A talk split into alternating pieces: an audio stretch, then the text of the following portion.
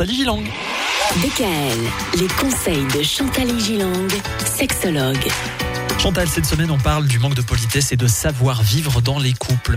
Où est l'origine du manque de politesse et de savoir-vivre dans le couple Au départ, lors de la rencontre de ce fameux couple, il y a deux individus qui se plaisent, qui se trouvent beaux, séduisants et font plein d'efforts pour se montrer sous leur meilleur jour. Alors moi j'appelle ça l'appartement témoin. Tout est rangé, il y a des fleurs sur la table du salon, ça sent bon, il y a des fruits dans une coupe, c'est formidable. Les règles de courtoisie à ce moment-là ne manquent pas. On Mhm. s'écoute avec attention, on fait des efforts d'hygiène et vestimentaire, on se regarde amoureusement. C'est le temps de la conquête. Les sorties, les restos, les cadeaux, la gentillesse, la tolérance 100%. Ouais. Hein, on Donc, prend euh, parti pour l'autre à 100%. ouais. Et on aimerait que finalement cette période, cet épisode-là dure, Dure. Mais, mais malheureusement, apparemment, au bout d'un moment, bah, ça ne dure pas. Oui, patatras. Ouais. La nature revient au grand galop. Lorsqu'ils vivent ensemble, ils ont tendance à se lâcher. Les gens rentrent. Eh ben, on a tous connu ça. hein. On se lâche, on traîne en jogging tout le dimanche, si ce n'est pas en pyjama. hein.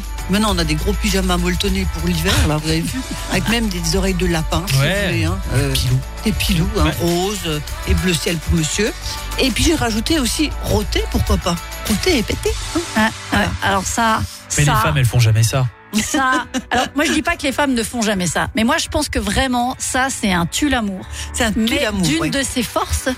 Et c'est intéressant, sur le plan sociologique, cette cohabitation donne parfois libre cours à un état de régression. Vous Mm. voyez, c'est-à-dire on rentre chez nous, on a eu le boulot, on a vécu des choses terribles, on a fait de la route, et on se comporte quand on rentre comme un ado ou comme un enfant. On se jette sur le canapé, on mange n'importe quoi et n'importe comment, les affaires traînent dans le salon, le lit est défait. Alors c'est peut-être un peu normal de Un ado, régresser quoi. Ouais. quand on rentre parce qu'on a eu des tas de misères dans la journée, mais on peut peut-être se donner un temps pour cela et pas beaucoup plus. hein. Ouais. Alors je pense que c'est pas grave que ça puisse arriver de temps en temps, parce que parfois, effectivement, on peut être très fatigué Oui, et puis il faut oui. aussi tolérer ça, mais il faut pas que ça devienne une règle euh, générale, quoi, en fait. hein.